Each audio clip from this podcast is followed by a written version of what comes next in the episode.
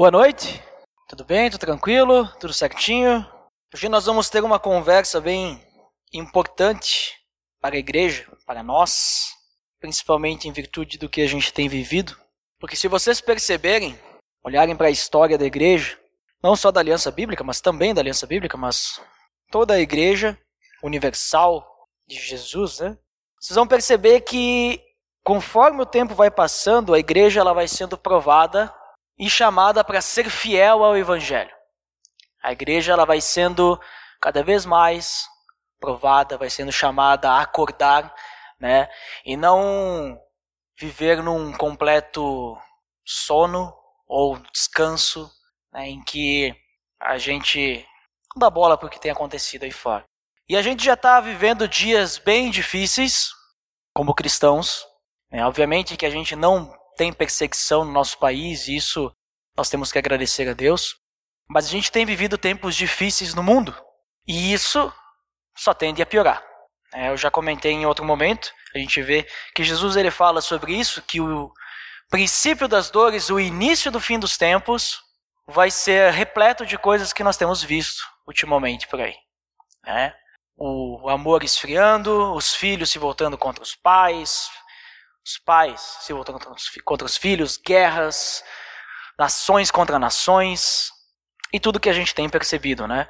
Então, não é por acaso que o mundo está do jeito que está. E a tendência é piorar. Então, se a gente está preocupado agora, então calma, que vai piorar cada vez mais. E nós precisamos estar firmes na fé. Por isso, como cristãos, a gente precisa acordar. Se a gente talvez está tirando um cochilo, nós precisamos acordar. Né? Muito se fala desse acordar da igreja, né? desse acordar do cristão, desse levantar. Né? E em diversos momentos da história aconteceram. O mais famoso que a gente conhece é a própria Reforma Protestante, que aconteceu há 500 anos atrás. Se, se eu não estiver com as minhas contas erradas. Mas o que aconteceu naquela época? As pessoas estavam digamos assim, vivendo uma religiosidade, e alguém chegou lá e disse: peraí, tá tudo errado. Né? A gente está comprando lugar no céu, a gente está vivendo uma vida que não condiz com a Bíblia. E aí então teve esse acordar, né? E várias vezes no, na história aconteceu isso. Então a gente tem vivido tempos difíceis em que a gente não pode ficar parado. Né? A gente não pode ficar numa zona de conforto. A gente não pode ficar aceitando tudo que o mundo está nos oferecendo para acalmar o nosso, o, o, nosso interior. Né? A gente precisa ser exemplos como cristãos. Nós precisamos nos mexer. Nós precisamos uh, ir adiante, continuar na caminhada. Porque senão a gente não vai mais nem evangelizar as pessoas. A gente não vai mais fazer a diferença. E existe uma carta na Bíblia chamada Hebreus. E o autor de Hebreus ele já percebia isso, essa dificuldade na vida das pessoas em querer se deixar levar por outras coisas que não a Bíblia para né, alimentar a sua própria vontade. Lá naquela época ele já percebia isso. A gente não sabe quem escreveu Hebreus. Né, alguns dizem que foi uma pessoa, outros dizem que foi outra pessoa. Não tem como saber porque é uma carta anônima. E não tem como a gente ter certeza quem escreveu essa carta. Mas a gente percebe quem eram os destinatários dessa carta. E uma parte desses destinatários eram pessoas que eles sofriam algum tipo de rejeição por causa da forma como estavam vivendo a sua fé em Cristo. Eram pessoas que viviam uma rejeição, uma perseguição, porque eram judeus que estavam vivendo agora o cristianismo e outras, outros judeus, né, eles ficavam olhando torto para essas pessoas. E essas pessoas, elas não conseguiam, né, se manter firmes, se manter fiéis. Muito parecido conosco hoje em dia, exceto que a gente não é judeu. E as pessoas que estão, digamos assim, tentando, ó, continua vivendo dessa forma como tu vivia antes, não são judeus também. É, são pessoas que andavam junto conosco, tentando nos trazer e continuar, fazer com que a gente continue com o jeito que a gente levava a nossa vida. Essas pessoas dessa carta, os, alguns dos destinatários eram pessoas imaturas na fé. Eles tinham uma dificuldade enorme de deixar toda a sua tradição para trás. Né? Eles achavam que precisavam ainda continuar fazendo é, os seus sacrifícios, né? as festas simbólicas e tradicionais judaicas. Eles não entendiam ainda que Jesus ele era maior que tudo isso. E se a gente lê todo Hebreus, recomendo vocês a fazerem isso, vocês vão perceber. Vocês vão, talvez se vocês não conhecem muito é, o, como é que era a cultura judaica, vocês vão ter um pouquinho de dificuldade de fazer a ligação dos pontos ali, né? Mas o autor de Hebreus, ele trabalha bastante nisso, pegando as coisas dos judeus e dizendo, Cristo é maior que isso.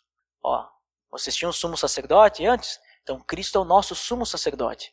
E não é um sumo sacerdote qualquer. Ele é um sumo sacerdote que compadece das nossas dificuldades, porque ele sofreu na carne as nossas dificuldades. Não é um novilho né, que sofreu. E não é um sumo sacerdote que simplesmente lá pega um novilho, pega a oferta e sacrifica. Ele sabe como, o que, que a gente passa. Então, essas pessoas tinham essa dificuldade e o autor de Hebreus, então, ele tenta resolver esse problema. E no final da sua carta, nós temos o capítulo 13, as exortações finais. Ou seja, toda carta, de certa forma, é uma exortação quando a gente começa a ler, né? Ele está dizendo, ó, oh, é assim, assim, assado, vocês têm vivido assim, cuidado. E depois de explicar então como Cristo é maior que a lei, é maior que todos os rituais, toda a tradição judaica, o autor então ele exorta os leitores sobre os seus deveres perante Cristo. É uma exortação final. Então vamos ler ali capítulo 13 de Hebreus, vamos ler do versículo 1 até o 21. Seja constante o amor fraternal.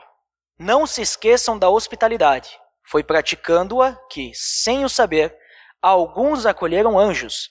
Lembrem-se dos que estão na prisão, como se aprisionados com eles, dos que estão sendo maltratados, como se vocês mesmos estivessem sendo maltratados.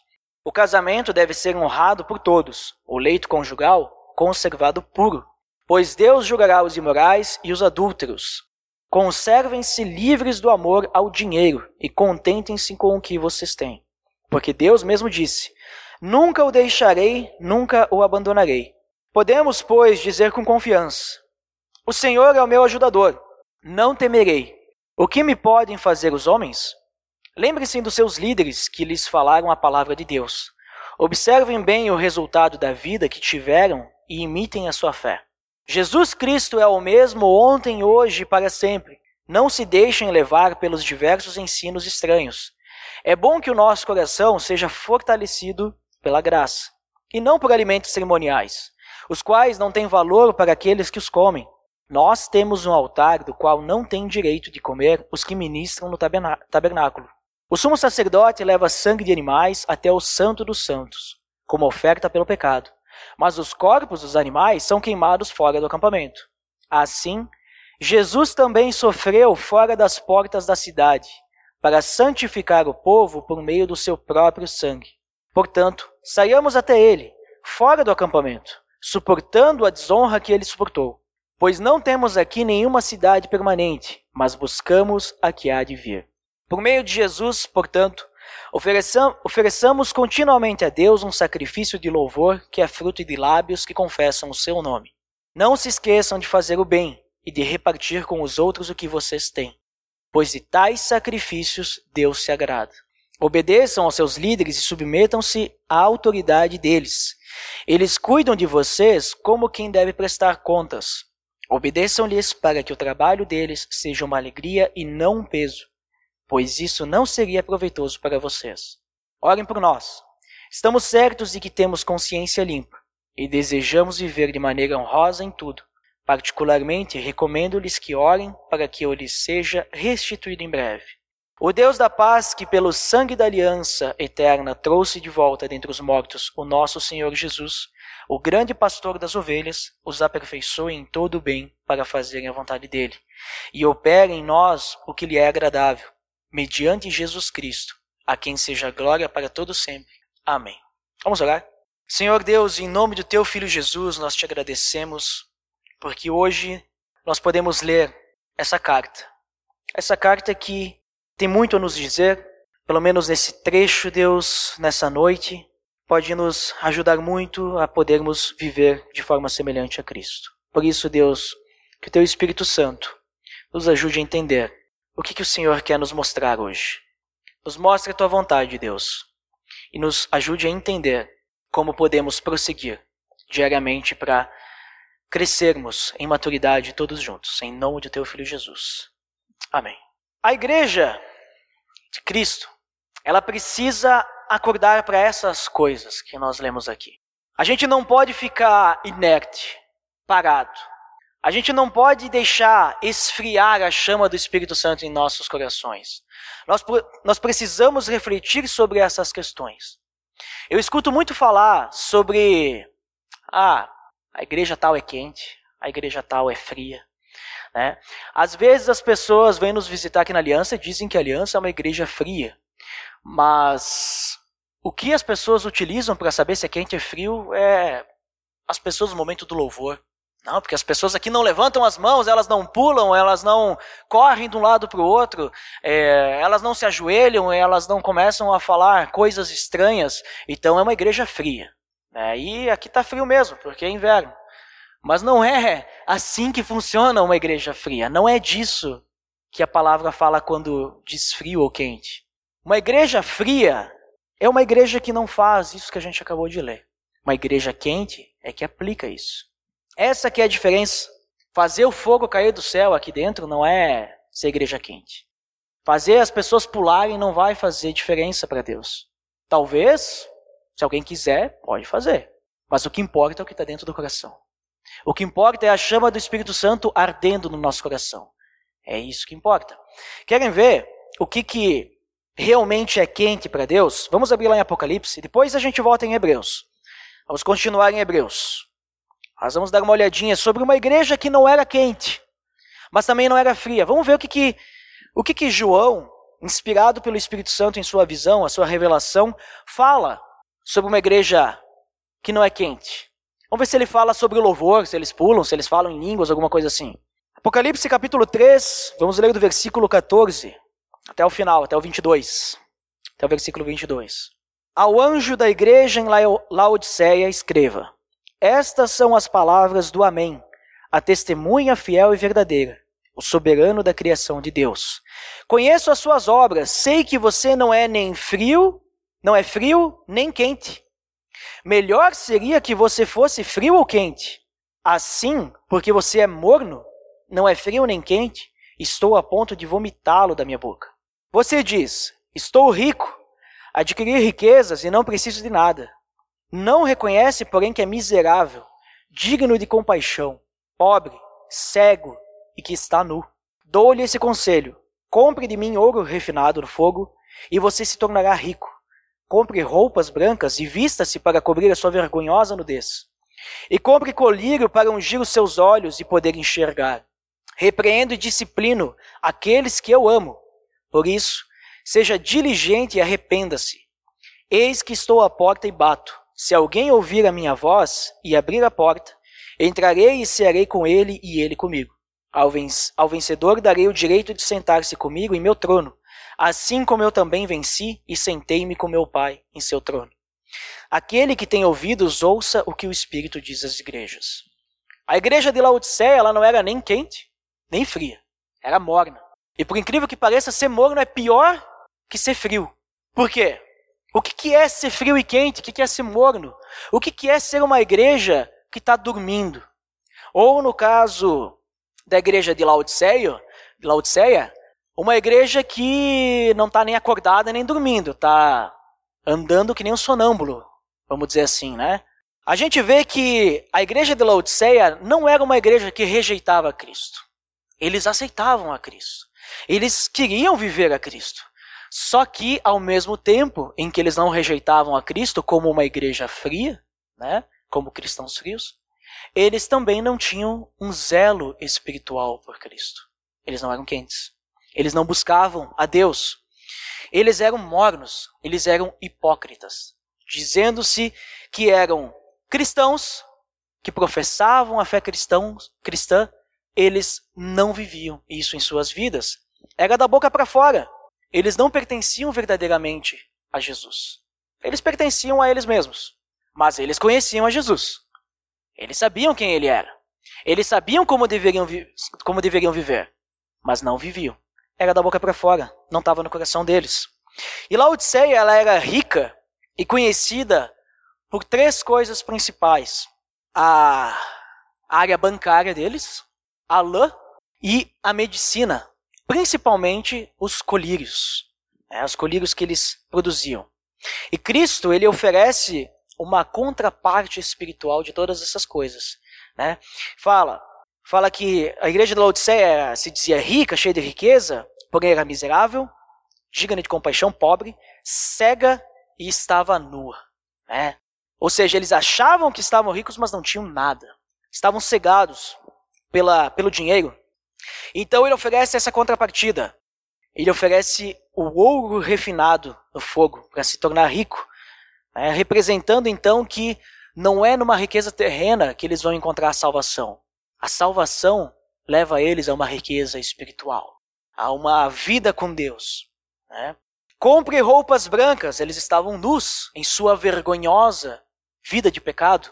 Então, através Deus ele é capaz de nos vestir para cobrir a nossa vergonha, através também da salvação. E compre colírio para ungir os seus olhos e poder enxergar também fala sobre né, aquilo que eles produziam e eles estavam cegos, apesar de eles produzirem o próprio colírio, eles estavam cegos porque eles não conseguiam ver a Deus. Eles não conseguiam ver um palmo na frente, eles não conseguiam enxergar a vontade de Deus porque eles estavam longe de Deus. Então, através da salvação, os olhos deles poderiam ser abertos. Isso aqui é uma igreja morna. E no final de tudo isso, com esses itens levando eles à salvação genuína, eles são chamados ao quê? Ao arrependimento. Repreendo e disciplino aqueles que eu amo, por isso, seja diligente e arrependa-se. Eu estou batendo aqui na porta, só estou esperando que vocês abram para mim entrar e fazer a transformação na vida de vocês. Essa era uma igreja morna e a gente não pode ser como a galera de Laodiceia. Talvez a gente não esteja nesse ponto. Talvez a gente não seja uma igreja fria também. Que é muito pior, uma igreja fria é uma igreja que rejeita Cristo. É uma igreja que se preocupa mais com prosperidade do que em viver o amor de Deus.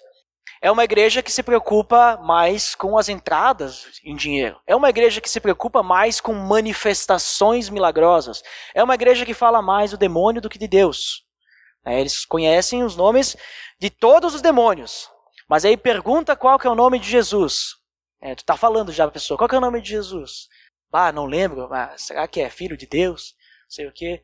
Não, é Jesus, acabei de falar. Às vezes as pessoas não sabem. Porque estão tão preocupadas com as pessoas que estão endemoniadas, tem que tirar encosto, tem que tirar, né? E isso é uma igreja fria, porque está focando em quem?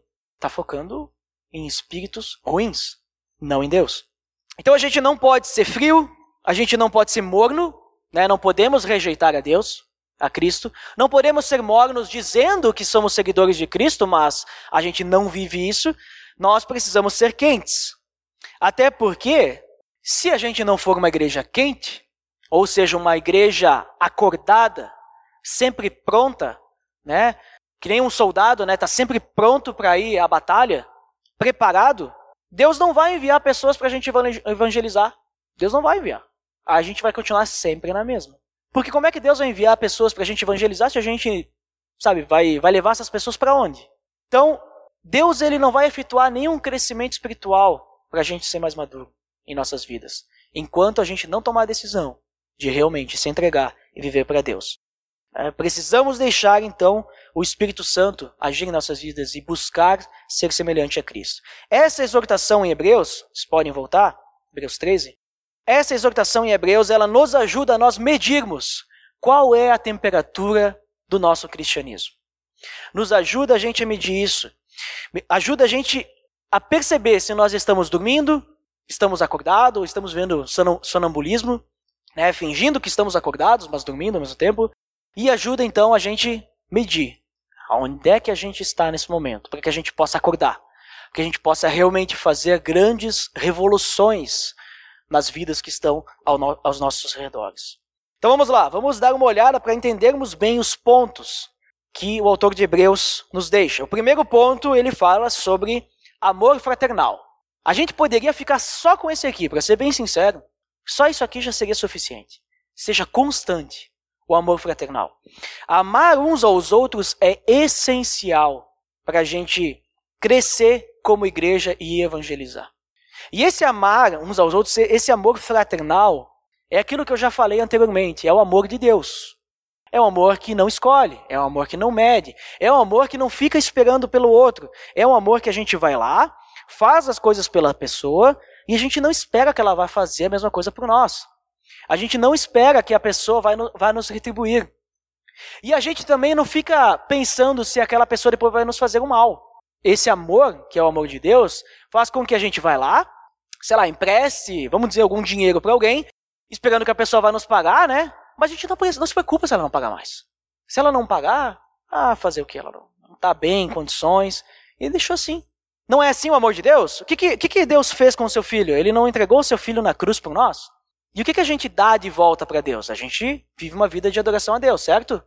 Imagina só se Deus, quando entregasse seu filho na cruz, ele ficasse pensando: bom, eu estou dando meu filho na cruz, mas eu espero que as pessoas realmente elas se entreguem verdadeiramente a mim, né? Que elas vivam esse evangelho e que elas amem uns aos outros e me amem, me adorem e se entreguem 100% a mim. Se Deus tivesse pensado nisso, Jesus não teria morrido. Porque é assim que a gente vive, a gente vive 100% para Deus em todo momento, né? Será? João diz que se a gente diz que a gente é assim, a gente é mentiroso.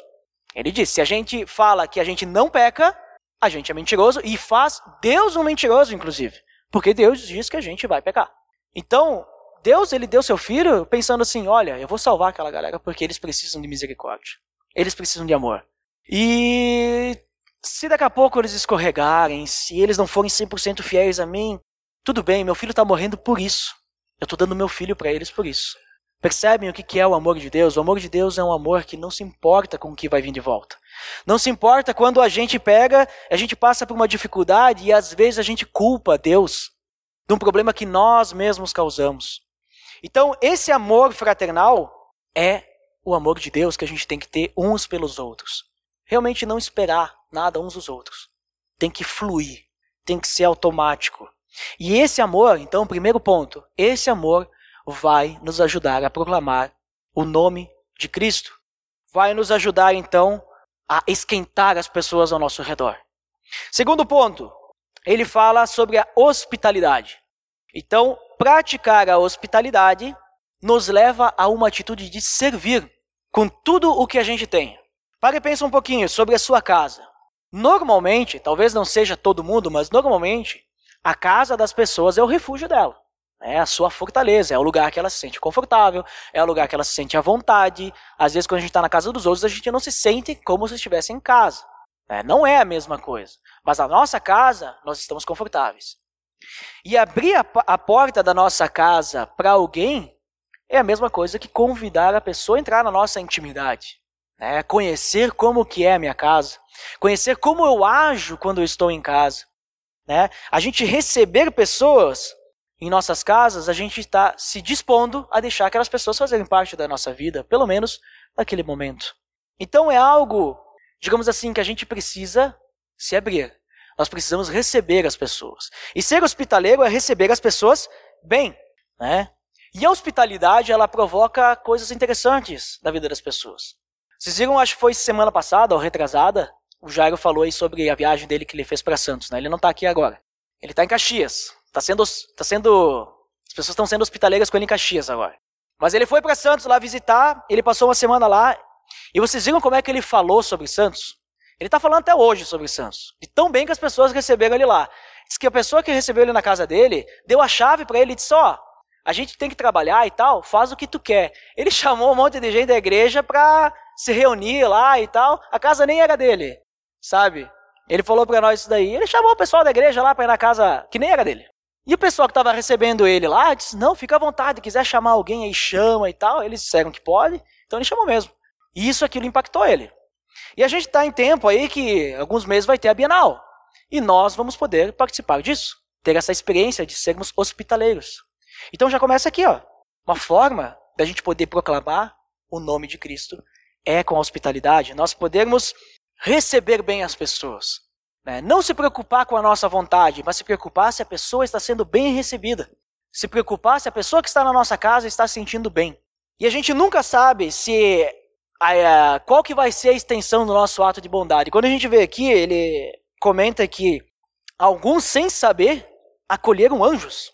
Né? Ele está citando aqui alguns exemplos como Abraão e Sara, Ló, Gideão, Manoá, que eles receberam pessoas estranhas, que eles não conheciam, abriram a porta da sua casa ou da sua tenda, serviram alimento para essas pessoas, deixaram aquelas pessoas, e essas pessoas eram mensageiros de Deus, eram anjos, né? Então, olha só, não estou dizendo que daqui a pouco vai vir um anjo na sua casa com asinha e tal, como a gente vê na TV. Não, não é isso. Mas eu quero dizer que quando Jesus diz que quando a gente faz o bem para o próximo, nós estamos fazendo o bem para ele, também é mais ou menos isso. Nós temos que pensar que a gente sempre está fazendo o melhor para Deus, fazendo por amor a Deus. Então nós precisamos estar dispostos a servir. Servir o próximo, seja recebendo em casa, seja ajudando em alguma coisa, né? Ah, vou fazer uma mudança, alguém pode me ajudar? não tem compromisso, não tem um, alguma coisa, vá lá e ajuda. Né? Talvez na próxima vez tu vai precisar de ajuda. E olha só, aquela pessoa talvez pode te ajudar. E se não te ajudar, não fica também reclamando e tal. Tem que ter amor, né? Eu falei antes. Né? Tem que ajudar sem esperar que a pessoa vai te ajudar de volta depois, né? Aí tu liga a pessoa, ah, mas tu, eu te ajudei aquela vez. Não, isso está errado. Não, não temos que fazer as coisas esperando que depois vamos precisar. Mas quem sabe, né? Algum dia tu pode precisar e se a gente, todos nós, formos fiéis a Deus, servindo uns aos outros, a gente com certeza vai receber. Talvez de alguém que a gente nunca ajudou também, né? Então, a hospitalidade, o servir, vai nos ajudar a proclamar o nome de Jesus. Outro ponto. Nós devemos carregar os fardos uns dos outros. Ele fala aqui sobre a prisão. Precisamos nos uh, ter uma empatia com quem está em prisão, com aquele que está sendo maltratado, como se nós mesmos estivéssemos em prisão, como se nós mesmos estivéssemos sendo maltratados. Nós precisamos carregar as dores, os fardos uns dos outros. Nós precisamos se identificar com o sofrimento uns dos outros. Como é que a gente faz isso? Porque Cristo ele se identificou conosco, né? Tanto é que em Hebreus, se a gente ler, a gente vai ler isso aí. Cristo se identificou conosco, que ele sofreu. A gente consegue isso através da unidade, o relacionamento. É, até a gente estava conversando antes sobre relacionamento. Hoje em dia é tão difícil, parece que a gente, às vezes, é tão mais tranquilo ficar na nossa zona de conforto. Né? E muitas vezes tem pessoas que estão fazendo o máximo para se relacionar e estão muito ocupadas, mas mesmo assim vão lá e se relacionam. E às vezes a gente fica na nossa zona de conforto. Ah, sabe o que, que é? Eu tô tão cansado. Né? Eu vou passar aqui o domingo, que nem o Edgar falou, né? Faça o domingo na frente da televisão, passando lá sei lá, série, ou filme, ou jogo de futebol. Faz um jejum de televisão e visita alguém, não sei. Né? Vai escutar. Ah, mas aí quando eu vou na casa da pessoa, ela sempre fica falando dos problemas dela. Não aguento mais isso. Todo célula aquela pessoa está falando do seu problema. Toda vez que eu visito elas é um problema, é só reclamação. Talvez a gente precise andar mais junto, se ajudar, resolver o problema. Vamos tentar de alguma forma orar por isso, se ajudar, ler a palavra, como é que a gente pode resolver aquilo? Nós temos que carregar os fardos e as dores uns dos outros. Né? E se a gente não puder ir até a pessoa, ajudar, nós precisamos nos sentir também assim, preocupados, orando por aquela pessoa. É isso que Jesus fala também. Chorem com aqueles que choram, se entristeçam com aqueles que estão tristes, alegrem-se com os que se alegram. Então, essa unidade no sofrimento até mesmo no sofrimento, não é só alegria. No sofrimento também vai nos ajudar a proclamar o nome de Jesus. Pensem só, o testemunho que a gente dá como igreja, quando uma, a igreja toda se reúne em prol de alguma coisa. Vocês estão já fazendo o termômetro de vocês? Porque quando eu analiso assim algumas coisas aqui, já até esse ponto, eu percebo que nós como aliança nós não estamos mal. Né? Eu tenho visto, às vezes a gente fica falando de milagre, né, que não acontecem milagres, né? Mas eu tenho visto acontecer muitos milagres aqui dentro. É, nos últimos anos, nossa, é que a gente não analisa as coisas boas, a gente só analisa as coisas ruins. Mas tem acontecido milagre aqui. A gente tem sido unido em dificuldades. Nós passamos por momentos difíceis recentemente com membros aqui dentro e as pessoas se unem. As pessoas oram umas pelas outras, as pessoas se ajudam financeiramente. Então, pelo que eu tenho percebido até aqui, nós estamos no caminho. E precisamos continuar cada vez mais no caminho. Talvez a gente não pode, que nem eu disse, entrar numa zona de conforto, achar que está legal e parar. Não, temos que melhorar cada vez mais. Logo adiante, ele fala sobre casamento. Nós devemos ser fiéis dentro do casamento. O casamento deve ser honrado por todos. O leito conjugal conservado puro, pois Deus julgará os imorais e os adúlteros. As relações sexuais fora do casamento são uma afronta a Deus.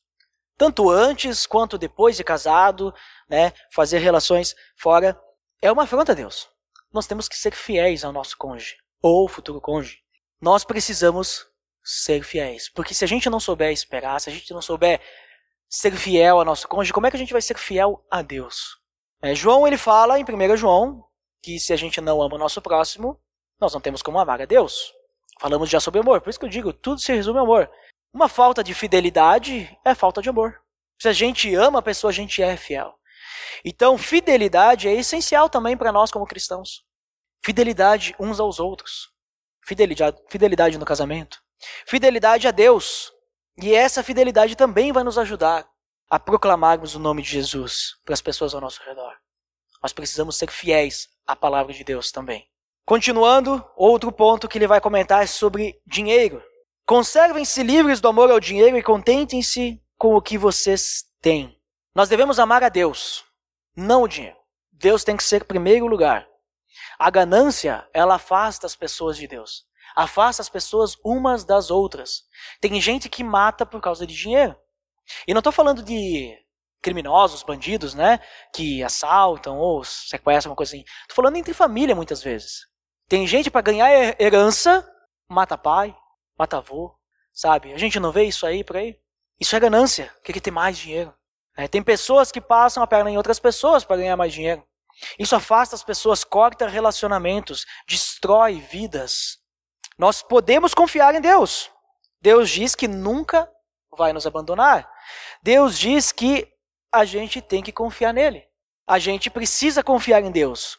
Eu não estou falando que a gente não pode trabalhar, que a gente não pode ganhar dinheiro. Nós precisamos, obviamente. Né? E o trabalho, inclusive, é um bom ambiente para a gente demonstrar essa nossa fidelidade a Deus, demonstrar o amor ao próximo, porque muita ve muitas vezes no nosso trabalho a gente passa por situações complicadas, que a gente precisa de paciência. Né? São pessoas que não são cristãs, às vezes, a gente precisa amá-las também. Então, é um, é um bom local para a gente exercer a nossa fé. Né? E testar também o termômetro né, se a gente está sendo quente ou frio ou morno no nosso trabalho. Mas a gente não pode colocar o dinheiro acima de tudo. Né? Muitas vezes, deixar Deus de lado.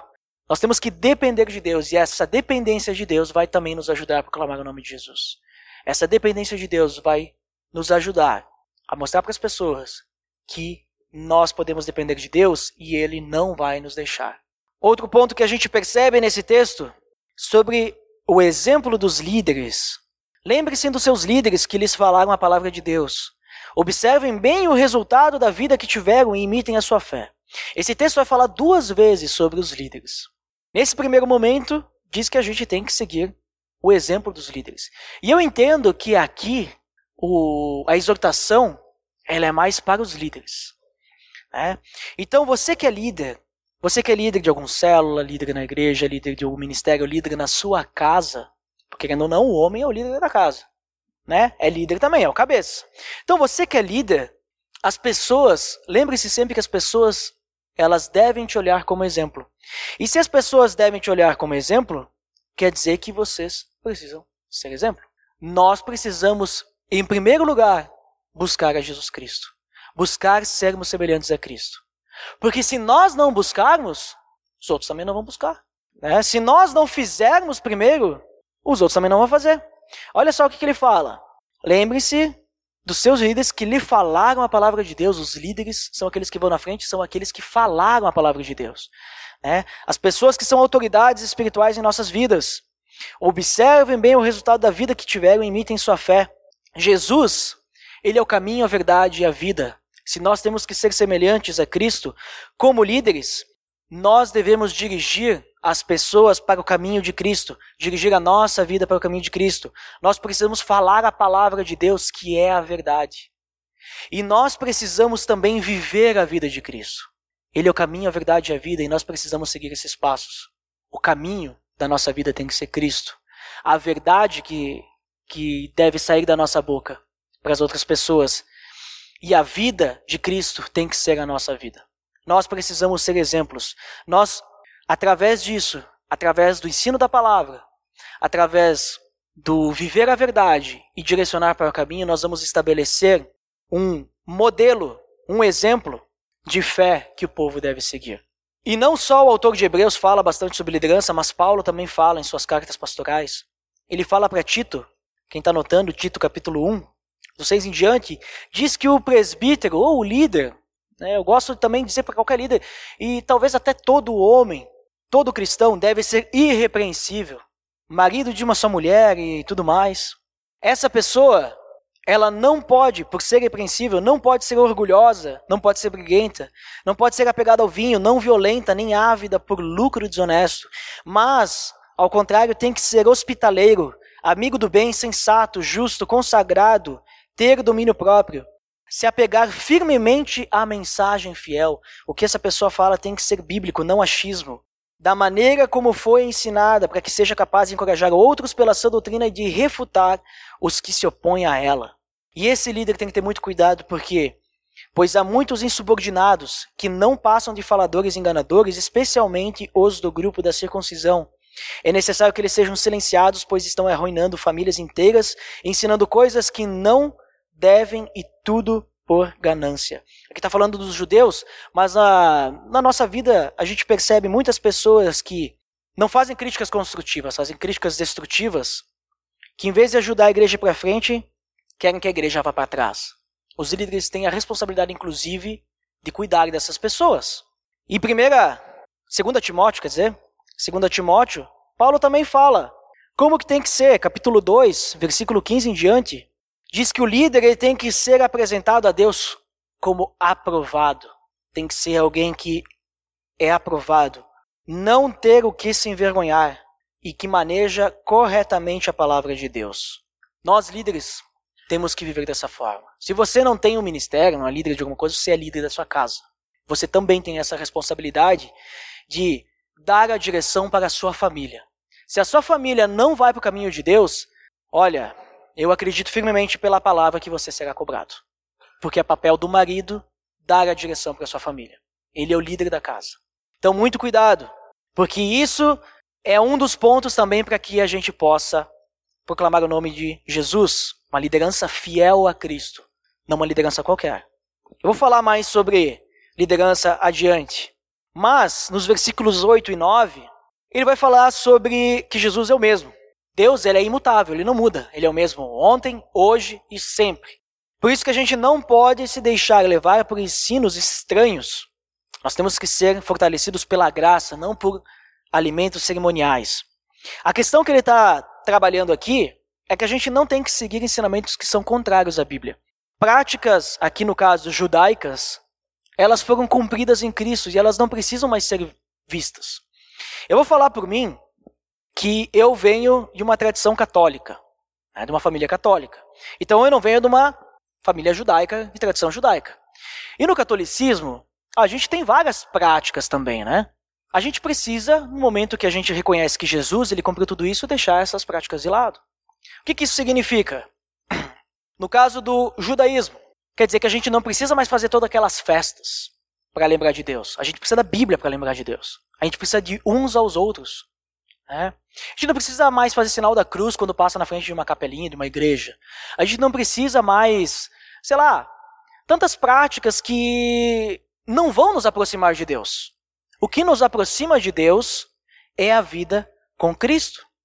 Ah, mas então não, tem algum problema, por exemplo, se a gente quiser fazer no, na época de Páscoa, nós uh, fazermos uma grande ceia e usarmos pães sem fermento?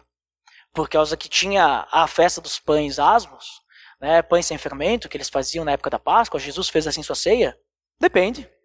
Se o teu objetivo for fazer aquela festa judaica, né, repetir aquilo lá que representava a saída do Egito e tudo mais, é um problema, por causa que o teu, a tua fé está onde? Está na saída do Egito? Agora, se você quer imitar, repetir, uh, de uma forma a homenagear, mas não é a palavra homenagear, mas relembrar né, a noite em que Cristo partiu o pão com os seus discípulos e usar o mesmo ou aproximados, elementos aproximados do que eles usaram, usaram pão sem fermento, por causa que eles fizeram isso naquele momento da Páscoa e relembraram o sacrifício de Cristo, ao fazermos isso, né, nos identificarmos com ele, não vejo problema. Qual que é o foco ali? O foco ali é celebrarmos a Cristo e não uma saída do Egito. Estão entendendo? A gente tem que se apegar a Jesus, a palavra, e não a tradições, a sacrifícios e todo esse tipo de coisa que ele comenta uh, ali e também nos próximos versículos. Então, nesse ponto aqui, nós temos que ser fiéis à palavra, porque a fidelidade à palavra vai nos ajudar a proclamar o nome de Jesus. Logo a seguir, então, ele vai falar sobre os sacrifícios.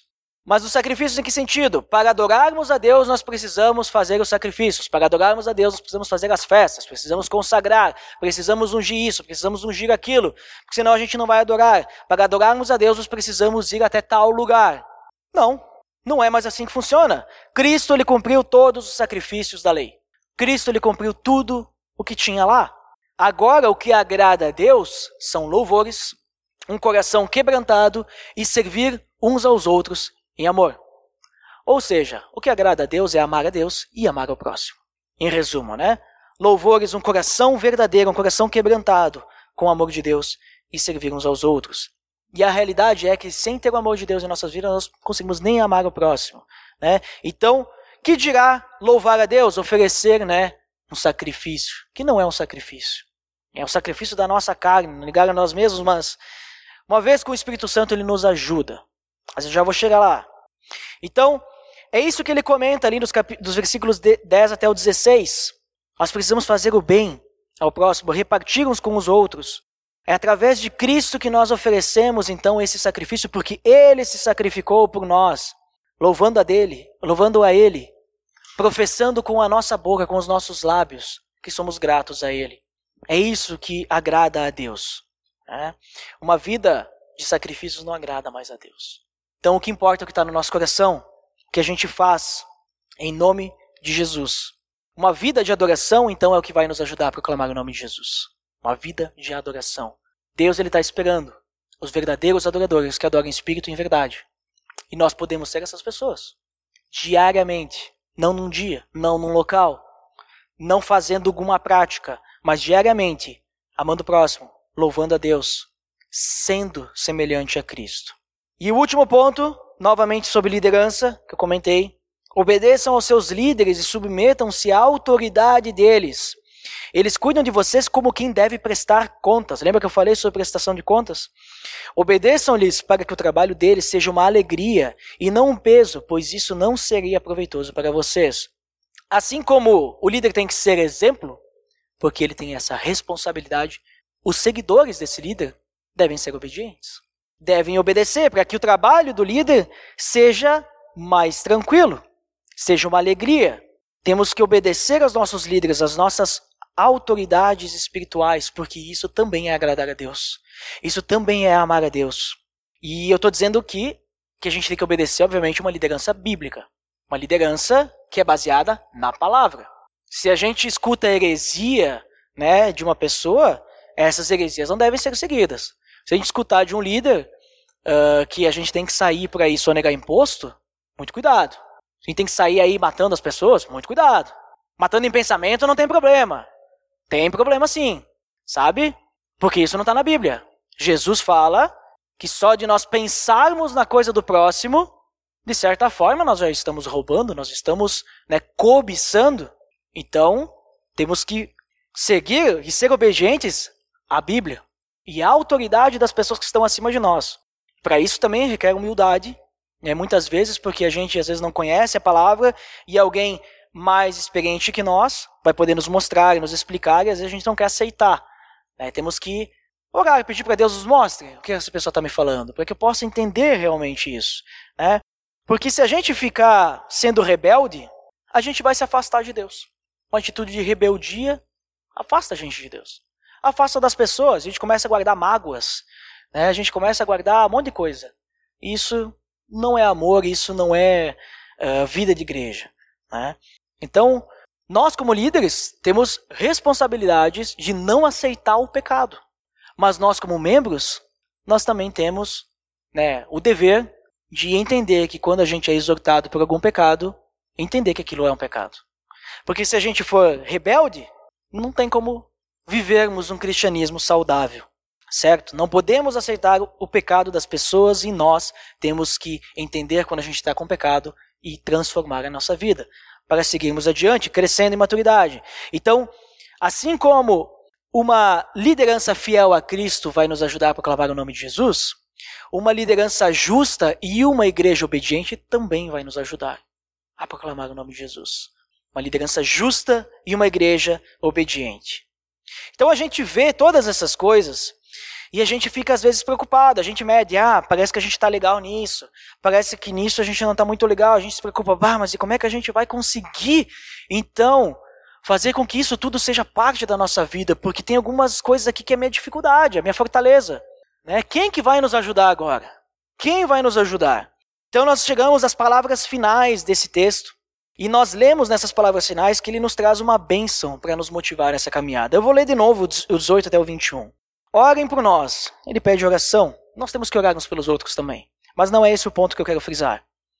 Estamos certos de que temos consciência limpa e desejamos viver de maneira honrosa em tudo. Nós, aqui da Aliança Bíblica, também queremos isso. Particularmente, recomendo-lhes que orem para que eu lhes seja restituído em breve. O Deus da paz, que pelo sangue da aliança eterna trouxe de volta dentre os mortos nosso Senhor Jesus, o grande pastor das ovelhas, os aperfeiçoe em todo o bem para fazerem a vontade dele, e opere em nós o que lhe é agradável, mediante Jesus Cristo, a quem seja glória para todos sempre. Amém. Cristo ele ressuscitou e ele está entre nós para firmar essa nova aliança.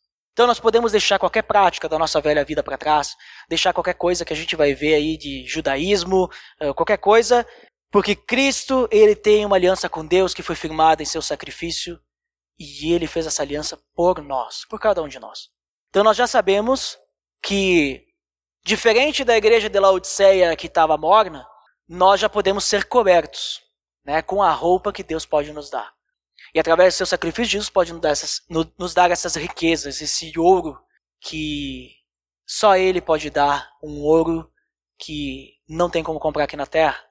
Também abrir os nossos olhos para vermos a Sua vontade. Cristo, Ele vai nos dar a direção para onde que a gente tem que ir. Ele é o nosso quê? Grande pastor. Nós somos as ovelhas. Nós não sabemos o que fazer. Se nós quisermos fazer por nós mesmos, nós não vamos andar de acordo com isso. Nós precisamos que Jesus nos dê a direção. E Jesus, ele também pode nos aperfeiçoar para podermos fazer tudo isso que nós conversamos, para fazermos a vontade dele, para fazermos a vontade dele. O grande pastor das ovelhas os aperfeiçoe em todo o bem para fazerem a vontade dele, e que ele opere em nós o que é agradável mediante Jesus Cristo. A ele seja toda a glória. Somente a Cristo. Não depende da gente de fazer as coisas, depende de nós só querer, aceitar que Jesus ele é realmente aquele que pode transformar a nossa vida. Aceitar e fazer isso ser parte da nossa vida. Que nem eu falei, esse texto aqui é o nosso termômetro. Agora é a nossa parte, é conosco. Nós temos que fazer a diferença agora. A gente pode ser só uma igreja que se reúne aqui, né? Pode ser só uma igreja que vai transformar a vida das pessoas, ou melhor, pode ser só uma igreja que se reúne, ou a gente pode ser uma igreja que vai transformar a vida das pessoas, através do nosso exemplo, do nosso bom testemunho. É, a gente pode ser uma igreja fria, que não sabe para onde está indo. Pode ser uma igreja morna, que sabe para onde vai, mas não vai. Ou nós podemos ser uma igreja quente, realmente que sai da cadeira, que levanta do sofá, que acorda e diz: Olha, agora eu tenho que viver realmente como alguém que é semelhante a Cristo. Eu tenho responsabilidades eu tenho um, deveres. E nós sabemos que depois a recompensa é maravilhosa, mas eu penso sempre assim: não pense na recompensa. Pense no amor que Deus tem te dado hoje. Não pense lá na frente, pense agora.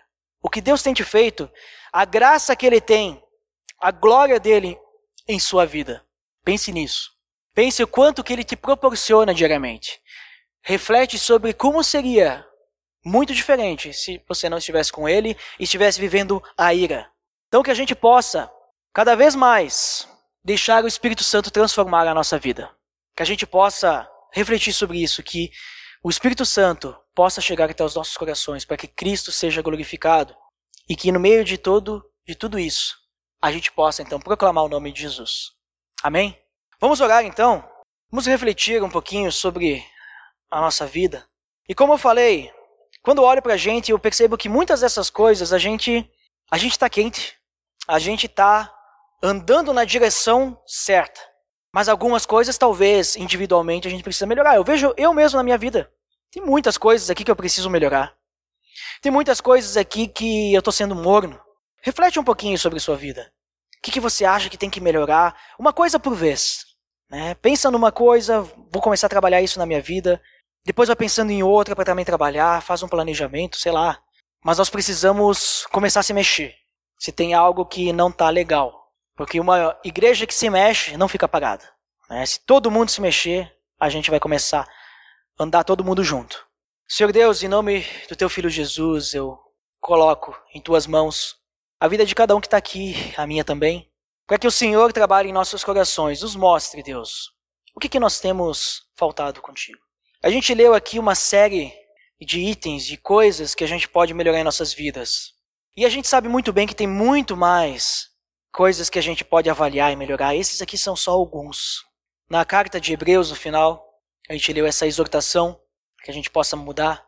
E a gente lê no finalzinho dela que o que foi escrito aí durante esses 13 capítulos, que a gente leu apenas uma parte de um, é pouco. É pouco do que tudo que o Senhor tem a nos mostrar para melhorarmos em nossas vidas. Então, Senhor, revela a nós, mostre a cada um de nós como podemos melhorar para sermos semelhantes a Cristo? Que possa acontecer uma grande renovação na vida de cada um aqui. A gente tem vivido já o teu evangelho, mas a gente pode melhorar. A gente pode ser cada vez melhor. A gente pode estar mais próximos de ti. Que a gente possa refletir sobre isso e aplicar essas coisas em nossas vidas. Que a gente possa alcançar no decorrer de nossa vida a plenitude de Cristo possamos amadurecer e crescer. Deus, seja feita a tua vontade na vida de cada um. Cada um de nós tem as suas dificuldades, tem os seus problemas, mas o Senhor é grandioso, o Senhor é maravilhoso, o teu filho é capaz de nos ajudar em cada uma dessas coisas. Ele passou por tudo, Deus, que a gente pode passar. Ele é capaz de nos ajudar a crescer. Ele é capaz de nos ajudar a nos aperfeiçoar. Então, Deus, eu te entrego. Te entrego cada um de nós, te entrego essa igreja para que o Senhor possa fazer essa igreja esquentar cada vez mais e que esse calor não seja um calor nosso. A glória deve ser sempre para Cristo. Seja o calor do Espírito Santo ardendo no coração de cada um de nós. Transforma, Deus. Em nome de teu filho Jesus. Amém.